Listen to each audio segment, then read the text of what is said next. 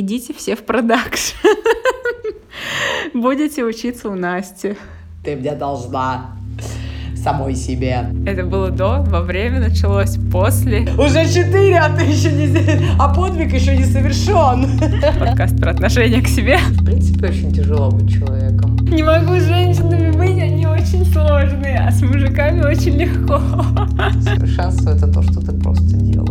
Ждешь чего-то от того, что ты пришла. Или было. Если я в этом уверена, то в моем пространстве это сработает. Потому что мы вообще такие не одни. Мы не совокупность точек. Мы есть процесс. А ты говоришь совсем другое, и это прям вау. Production is in my blood. Привет! Это подкаст «Это нормально». Меня зовут Настя, и сегодня у нас снова выпуск с гостем. Настя — продюсер, это продакшн фото и видео. Снимала для GQ, для Vogue, для всяких брендов, для LG, для Clarins, для тех, о ком нельзя говорить. А, а еще она учит... Yes. Вот. А еще она учит других людей быть крутыми продюсерами, что гипер важно, как я считаю, потому что если ты еще и можешь научить, то это прям дальше только вышка. Я хочу, чтобы ты рассказала немножко, кто ты, если ты представляешь, что ты говоришь ты человеку вообще не из медиа, не из продакшена, ни откуда. Знаешь, мне очень нравится фраза, что если ты не можешь объяснить шестилетнему ребенку, что ты делаешь, значит, ты занимаешься какой-то странной херней. Вот, а, как бы я объясняла шестилетнему ребенку, креативный продюсер — это он как творец любого рода, потому что он из хаоса создает нечто. Он из хаоса создает нечто, он это нечто удерживает в своем сознании, и он это нечто как э, творец, как волшебник материализует. Вот это... Если изящным э, высоким штилем э, описать то, чем я занимаюсь, если не спускаться до того, как я э, вместо второго режиссера иногда мне приходится орать матом на худпостотдел. Вот, потому что, конечно, на самом деле это бывает по-разному, а вот чтобы красиво, да, я бы сказала, что creative producer — это творец. Ты уже так кому-то объясняла? А, да, у меня спросили, кто такой креативный продюсер, как раз на лекции, и мне вот пришла это действительно очень красивая метафора. Надо будет ее засунуть в свою книгу, которую я обязательно когда-нибудь напишу. Наверное. Расскажи про свое отношение к себе. Что у нас подкаст про отношение к себе. Неожиданно. На самом деле я просила Настю прислать мне список вопросов, чтобы как нормальный человек подготовиться. Вот. Но я не боюсь экспромтов. Ну, очень долгое время я, как э, нормальный современный человек, э, думала, что я себе только все время постоянно везде должна, должна себе зарабатывать денег, должна себе быть всем удобной, должна ходить и заслуживать, чтобы меня любили. То есть вот это вот все то, с чем мы обычно к себе доебываемся, да? Слышь, ты мне должна. Мы просыпаемся утром и говорим себе, слышь, ты сегодня должна. До момента, как я попала на психотерапию, я была как все нормальные люди. С вот этим вот своим «ты мне должна» самой себе к моему счастью, и там благодаря тому, как устроено мироздание, да, я считаю, что мне действительно очень повезло, и спасибо моему терапевту за там почти 7 лет работы. Мы это сменили на радикально другой полюс, на не на что я себе сегодня должна, а на то, что, что я могла бы сегодня дать миру и людям, реализовывая себя.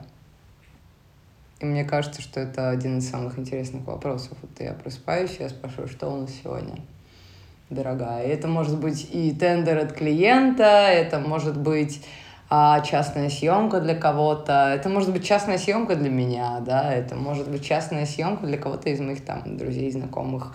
А, это может быть а, какой-то мастер-класс, который я сделаю для людей. Но вот этот вот вопрос, что хорошего сегодня мы в силах сделать для людей мира, я его очень люблю, я стараюсь о нем не забывать. Конечно, не каждый день получается, потому что ну, загонять себя, опять же, даже этой фразой можно загнать себя, типа, в то, что ты же должна сегодня для людей мира, блин, ты чё? Уже четыре, а ты еще не... А подвиг еще не совершен. Вот, есть такая прекрасная украинская фраза, знаете, что за надто, то не здраво. То есть, как бы, чего слишком много, это как-то немножечко про психическое отклонение. Вот, поэтому даже вот этим вот тоже не надо себя загонять никогда в угол.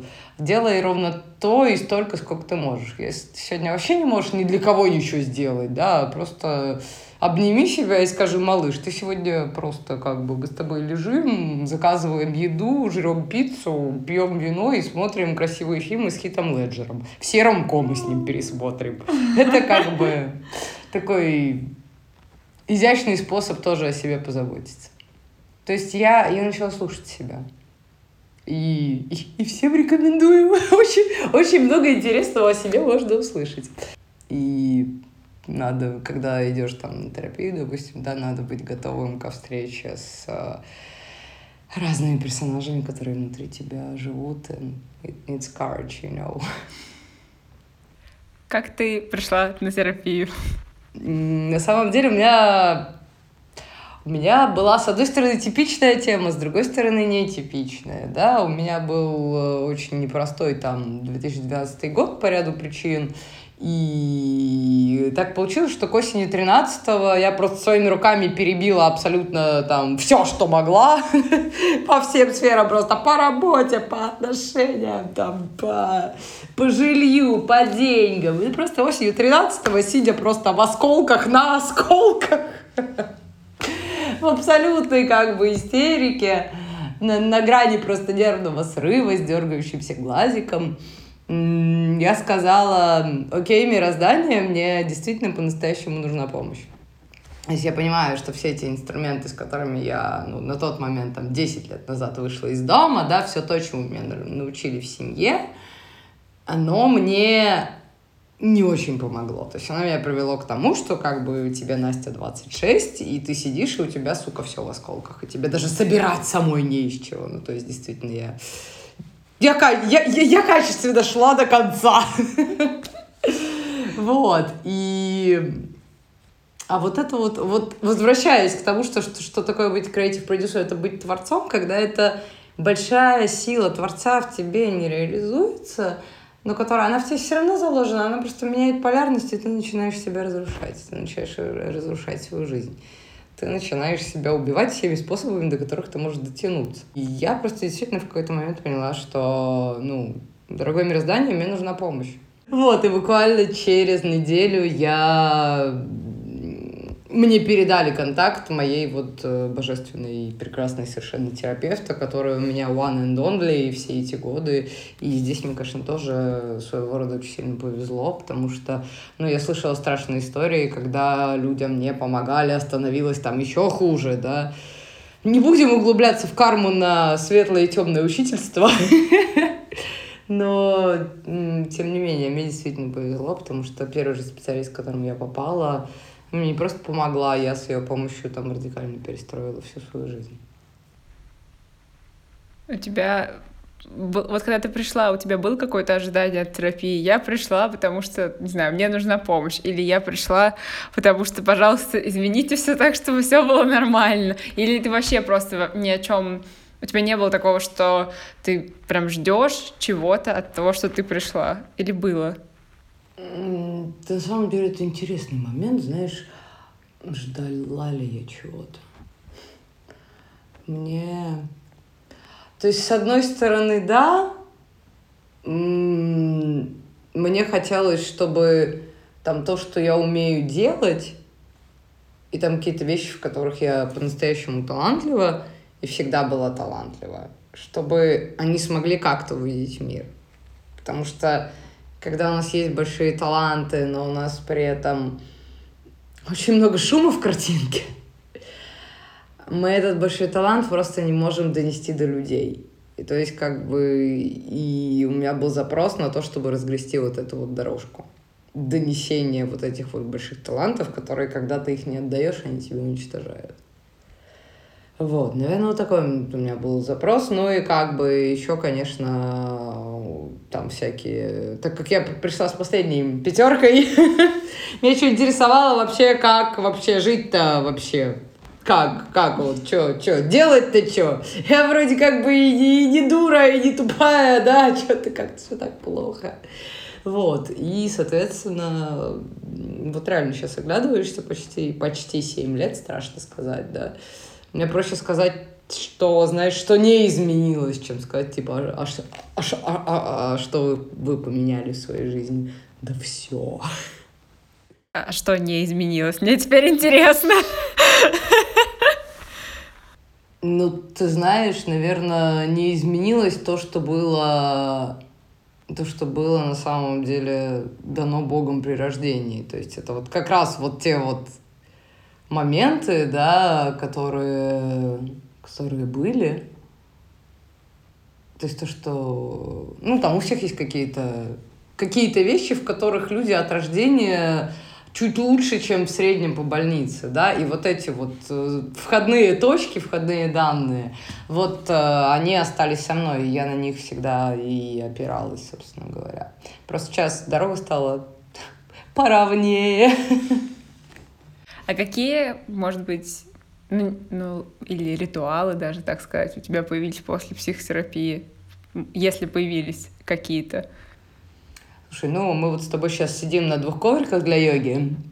Сделай вывод, детка. Мы сейчас с тобой сидим посреди большой комнаты на двух ковриках для йоги. Ты сидишь на дорожном, потому что он легко складывается. Вот, он прям складывается в, в плоскость. И очень удобно брать с собой. Я сижу на своем вот обычном а, это йога. Это я очень люблю с утра прям зажечь палсанта и обойти с ним дом. Потому что считается, что палсанта — это дерево, которое а, довольно сильно очищает пространство. И мне нравится думать, что это правда. Я думаю, что если я в этом уверена, то в моем пространстве это сработает. И мы с тобой до подкаста разговаривали, и ты сказала, что ведешь дневники. Это было до, во время началось, после. Это было момент. всегда. Вон, вон, вон он лежит на кровати. Сейчас все, кто слушает, увидели его. Да, это, это черные молески на 4. Последние лет, наверное, 5 я веду дневники в черных молескинах А4, потому что я, причем в клетку, мне так удобнее. Когда я была подростком и не особо разговаривала с людьми, они меня не очень любили, я их тоже не особо любила.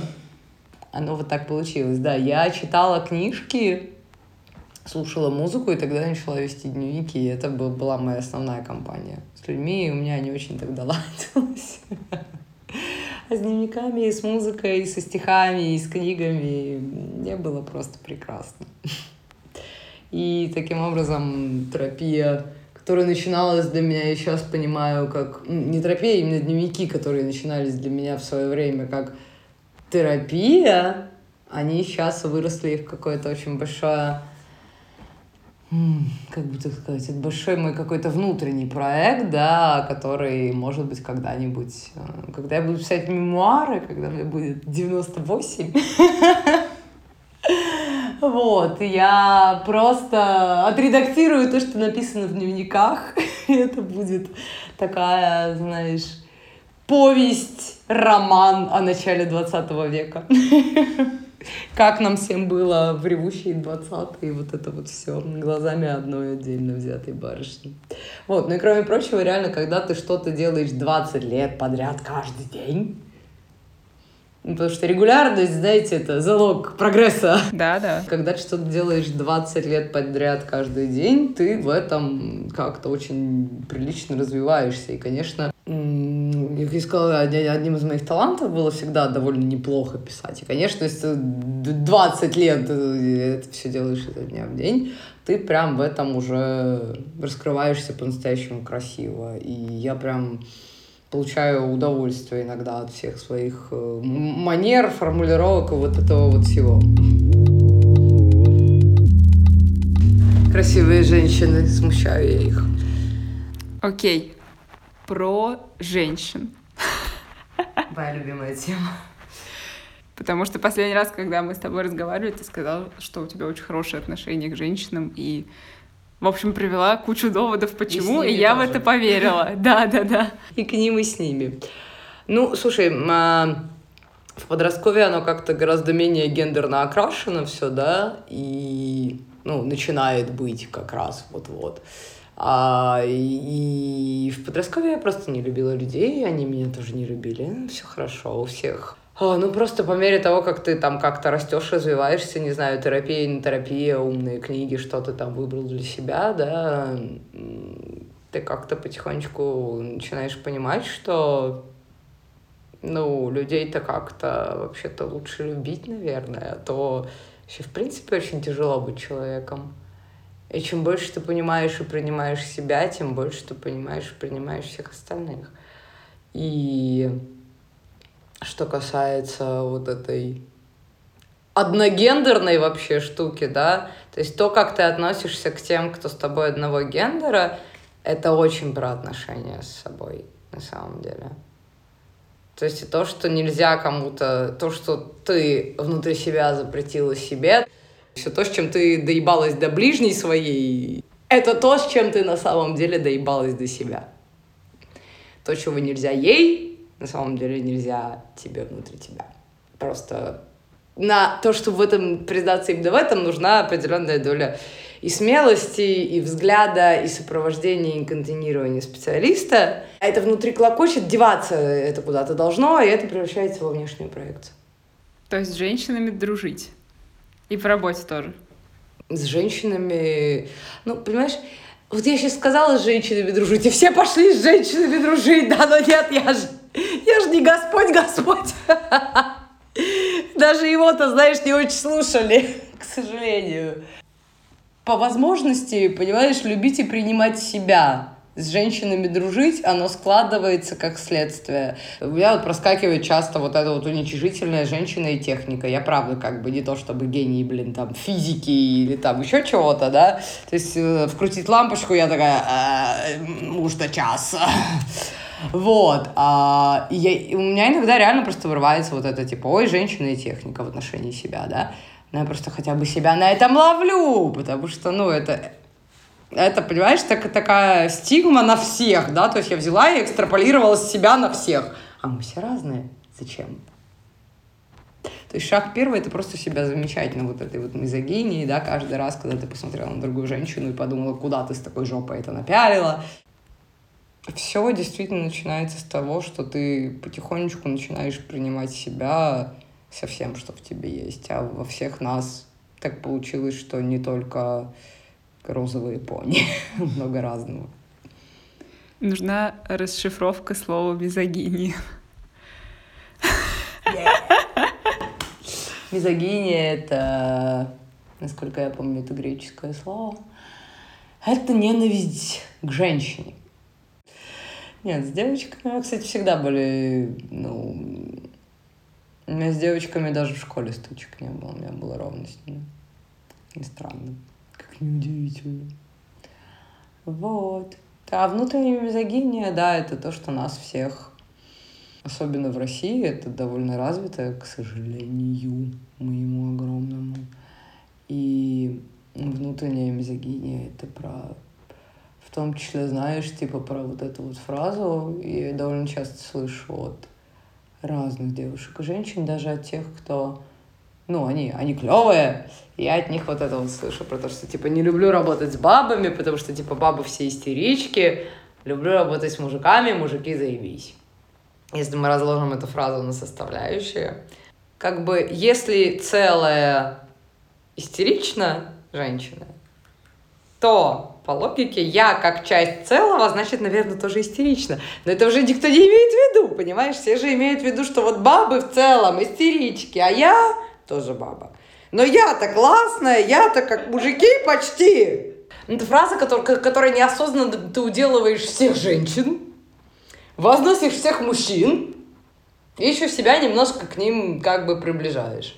Но вот это такой для меня очень явный пример действительно внутренней мизогинии, а начинается все с того, что, ну, я внутри себя, или ты внутри себя, или какая-то женщина внутри себя не примирилась с тем, что вот она на этот раз оказалась в женском теле. Ну вот так. Мне тоже не сразу легко далось это осознание, прям скажем.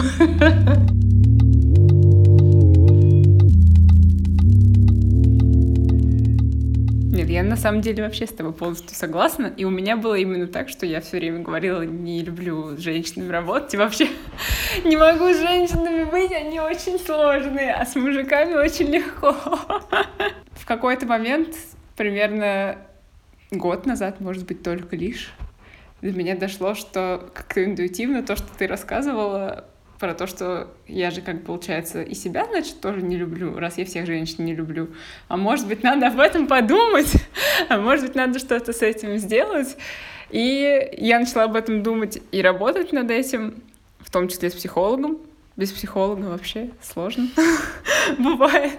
А потом на карантине я познакомилась с девочкой, ее тоже зовут Настя. Почему бы и нет? И у нее есть свой girl club, такое, что-то такое. Она проводит всякие встречи с девушками, вот, там говорим о женском, обо всем этом, о любви к себе, о принятии себя, вот это все. И я была у нее на Zoom-встрече на одной, и просто там как раз была тема... Там вообще была тема творчества, но говорили не об этом. И мы как раз обсуждали вот это вот женское комьюнити, как важно помогать друг другу и быть очень friendly потому что мы вообще такие не одни, и у каждой из нас могут быть абсолютно одинаковые проблемы, а мы об этом не знаем, и друг друга еще как-то подкалываем, и можем друг над другом смеяться, а потом выходит так, что мы все оказываемся где-то очень далеко от себя и где-то далеко от того, чего бы нам хотелось, и все это потому, что мы просто не принимаем себя, потому что не принимаем вообще никаких женщин вокруг нас. И ничего с этим не поделаешь, пока до этого не дойдешь. Мужиков как-то попроще причем с этим. Мне кажется, они вообще об этом не думают. Они просто живут. А у нас такой, ну а кто же я? А что же вот мне? А почему мне вот это не получается? А почему вот это получается? Ну, ты женщина все-таки более сложные существа, да?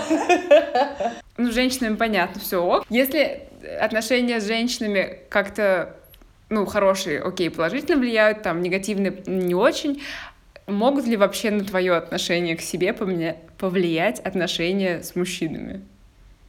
Очень, хоро... Очень хороший вопрос. Спасибо за вопрос. Следующий вопрос, пожалуйста. С одной стороны, конечно, как бы невозможно отрицать того, что типа вот, блин, личка для меня неважная, да, то есть э, пока, пока у нас у всех есть э, гормональный фон, это как минимум до 50, на нас, конечно, на всех влияют отношения с противоположным полом. Вот как бы мы вообще не хотели это отрицать, опять же, пока ты пытаешься это отрицать, оно влияет на тебя еще сильнее, просто из подсознания подруливает. При этом, понимаешь, я перестала базировать на этом самооценку. Whether I'm fuckable.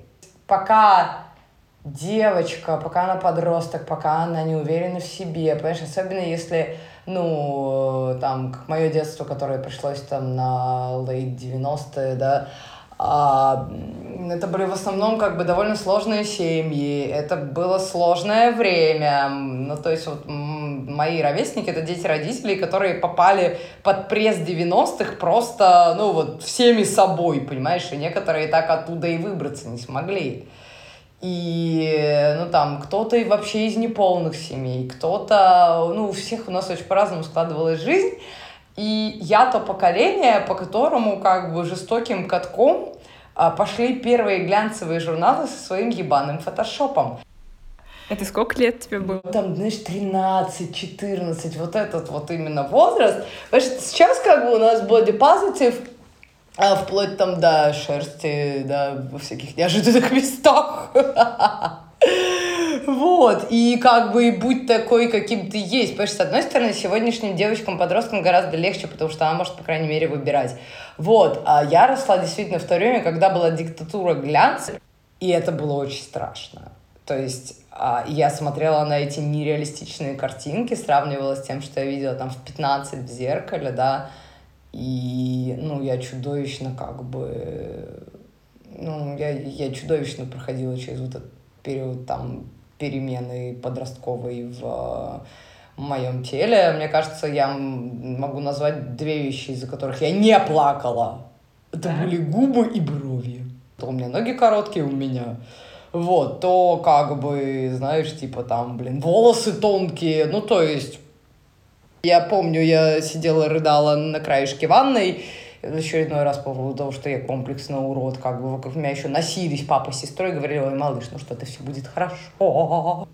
Если бы я тогда увидела свою хоть одну какую-нибудь фотку из сегодняшней, я бы, наверное, очень успокоилась.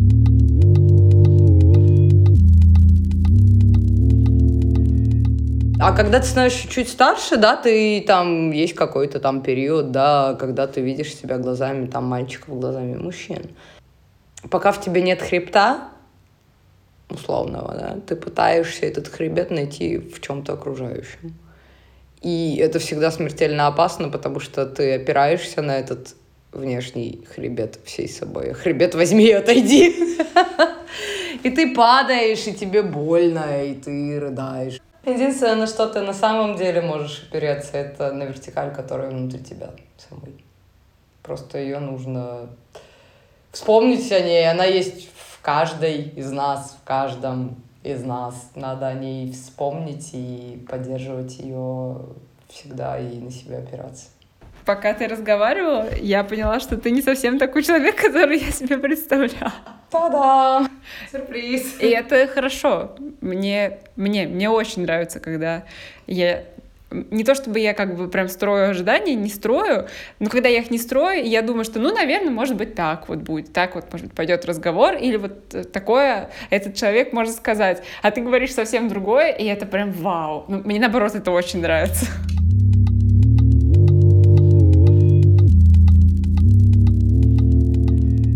То или что или кто, или что вот делает тебя тобой? Это очень хороший вопрос. Мне прям нравится, нравится наша беседа, дорогая. А на самом деле, мне кажется, что нас всех нами делают несколько вещей. Это, конечно, наши родители и весь наш род, и где мы появились, и как нас воспитывали, это вот как бы, знаешь, как ни крути, это всегда очень важно, потому что как бы наша жизнь ни складывалась, мы всегда 50% папа и 50% мама. Если у тебя остаются вопросы с кем-то из родителей, прям какие-то жесткие, жестокие, невыясненные, ты, ну, например, вот совсем не сложилось с отцом, да, или там его не знал никогда или не видел. Или мама ему сказала, что папа плохой и бросил нас, а его ненавидит, да, и значит он ненавидит 50% своей крови. Как живется тому, кто ненавидит 50% самого себя. Вот, то есть это, да, конечно, наши родители. Потом э, второе, это действительно, я считаю, что все, что попалось нам, попадалось в подростковые годы, все фильмы, все книги, все там сказки, легенды, что угодно, до чего ты дотягивался и что тебе попадало по-настоящему в сердце, что вызывало резонанс, оно тебя по-настоящему формирует. Ну, то есть у меня есть определенный пакетч из э, вот такой вот литературы, музыки, культуры, который ну, то есть, если взять, которые сложили таким образом фундамент личности, а если один этот камешек оттуда сейчас вышибить, то все остальное пойдет просто по цепочке. То есть, например, я, там, я до сих пор фанат Толкина, я его очень люблю, и я считаю, что, ну, профессор был действительно абсолютно великим человеком, был абсолютно великим э, писателем, и он был абсолютно выдающимся вообще персонажем как таковым. Он знал, по-моему, больше 30 языков. И, собственно, с чего начался «Хоббит» туда и обратно, с того, что он, он просто придумал, он, сука, синтезировал эльфийский язык на базе всех тех языков, которые он знал, он просто, просто выдумал язык. Вот, многие, много, многие музыканты, да, то есть то, что я и слушала именно тогда, да, или там еще более раннем детстве, научилась Помпилиус, например, который вот волей судеб попал в мою жизнь, когда мне было ха-ха-ха три года. Скованные одной цепью три года. Понимаешь, почему я такая выросла, да? Понимаю, мне тоже примерно в это время попали. Е, бро. Вот. И, в общем, все, все то, что весь тот культурный пласт, в котором мы выросли, и потом та система ценностей, та система мировоззрения, которую ты в себе сформировал, когда ты был, был уже взрослым. Я насчитала три пункта. Получается, семья, книги, музыка и вот это все. Семья, культурный контекст и твой собственный выбор.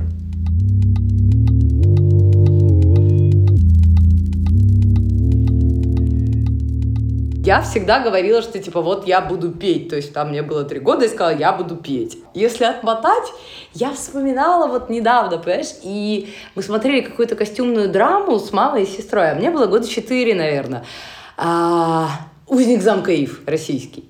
Очень красивый фильм, там типа середина 80-х, там очень мощный реально а, актерский состав, очень красивый, красивая работа и у худпоста, и у... это я сейчас такая умная, да? Это, ну, худпост отдел, вот это грим, костюм, четыре года мне напоминаю.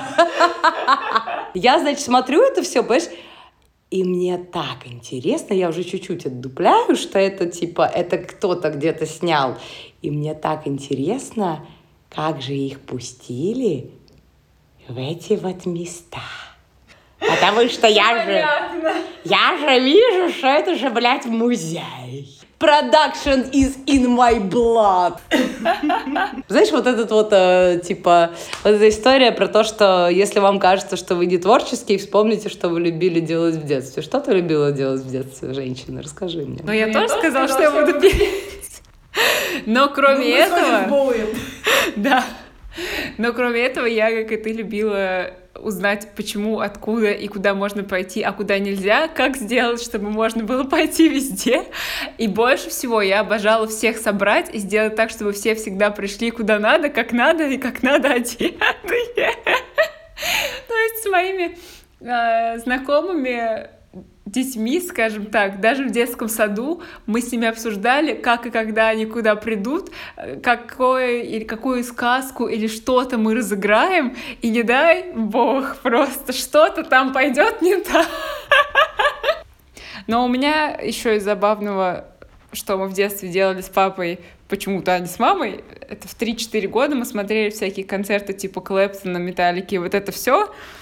А еще мы смотрели по MTV не только музыку, но и Бивиса и Батхеда. Поэтому, видимо, часть э, странностей и легкой придурковатости во мне все-таки есть оттуда.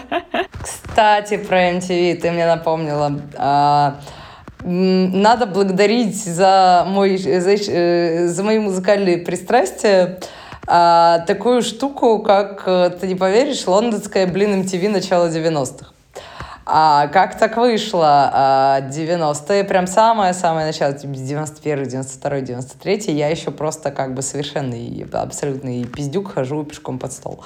Вот, в городе, в городе а, ловят три с половиной канала. ОРТ, mm. РТР, какой-то локальный кабельный и, блин, внимание, лондонская MTV. Как про... Как про... Как? How come? Так вот. А все объясняется тем, что это военный, как бы бывший, бывший военный городок, закрытый совершенно. И как-то вот народ использовал все оборудование, которое там оставалось, чтобы перехватывать просто лондонское MTV. Так в моей жизни в крайне раннем возрасте появились э, Red Hot Chili Peppers, uh, No Doubt, а потом эти, как их... А... Как же? Ну, такой клип еще там наоборот. Энигма, вот, вот. А. Энигма. А, и да, РХЧП со своим Азесайт. А, ну, конечно же, блядь, Курт Кобейн. Концерт Unplugged. Э, Ой, вот. И прочие, да, прочие прекрасные музыкальные моменты. Английского я тогда еще нахрен не знала, но мне, мне это вообще не мешало наслаждаться этой вообще прекрасной, потрясающей музыкой.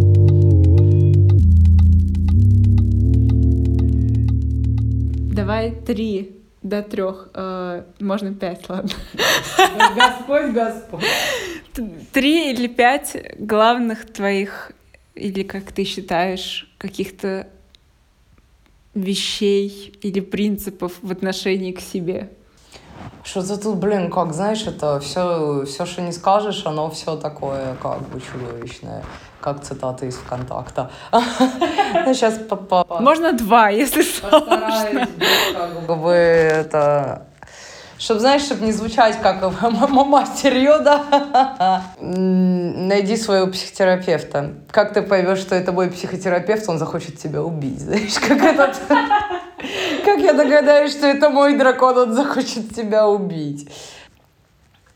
Быть смелым.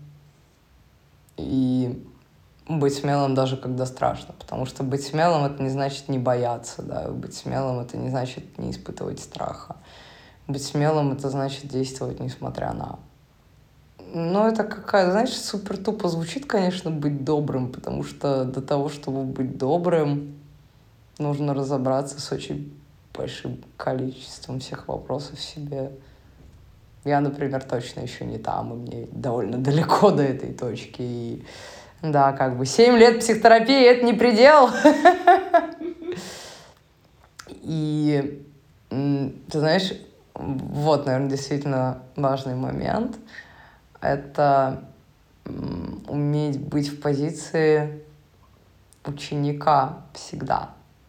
Насколько бы вы ни были классными, насколько бы вы ни были там, взрослыми, и как бы у вас ни было все хорошо, страшно забронзоветь и стать вот этим, знаешь, памятником самому себе, надо всегда быть гибким, надо всегда быть открытым, и надо всегда быть готовым к тому, что а, мироздание может поменяться в любую минуту, и не обязательно это будет плохо.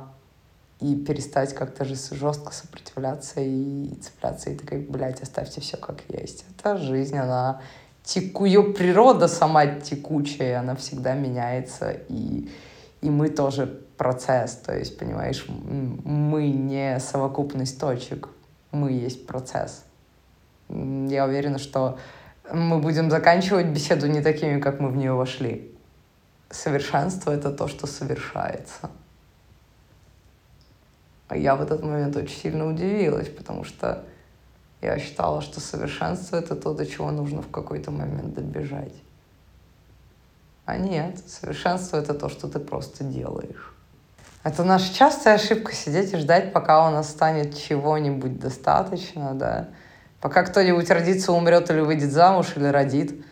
Вот. И, или, или когда у нас будут деньги, или когда я закончу институт, или, блядь, понимаешь, а, а никто не обещал тебе этого завтра, если так-то. И, ну, все, что ты хочешь сделать, возьми и сделай сегодня.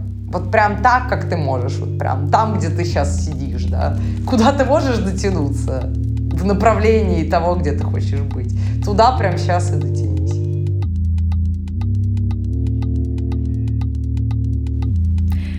Это был подкаст «Это нормально». С вами была Настя и Настя. Настя, скажи что-нибудь. А, спасибо большое. Приходите еще. Половину подкаста мы лежали на ковриках для йоги у Насти в квартире, и это, пожалуй, был супер опыт записи, потому что так я еще не делала никогда. Мне просто суждено приносить людям инновации. Да, Настя не соврет. Если что, она просто топ. Да. На самом деле мы еще в подкасте поговорили о куче всяких вещей. Но раз уж целых пять человек попросил меня делать выводы, то в выводах я скажу, что мы поговорили, как обычно, про отношение к себе, про детство, про женщин, про мужчин, про то, как это все влияет на отношение к себе.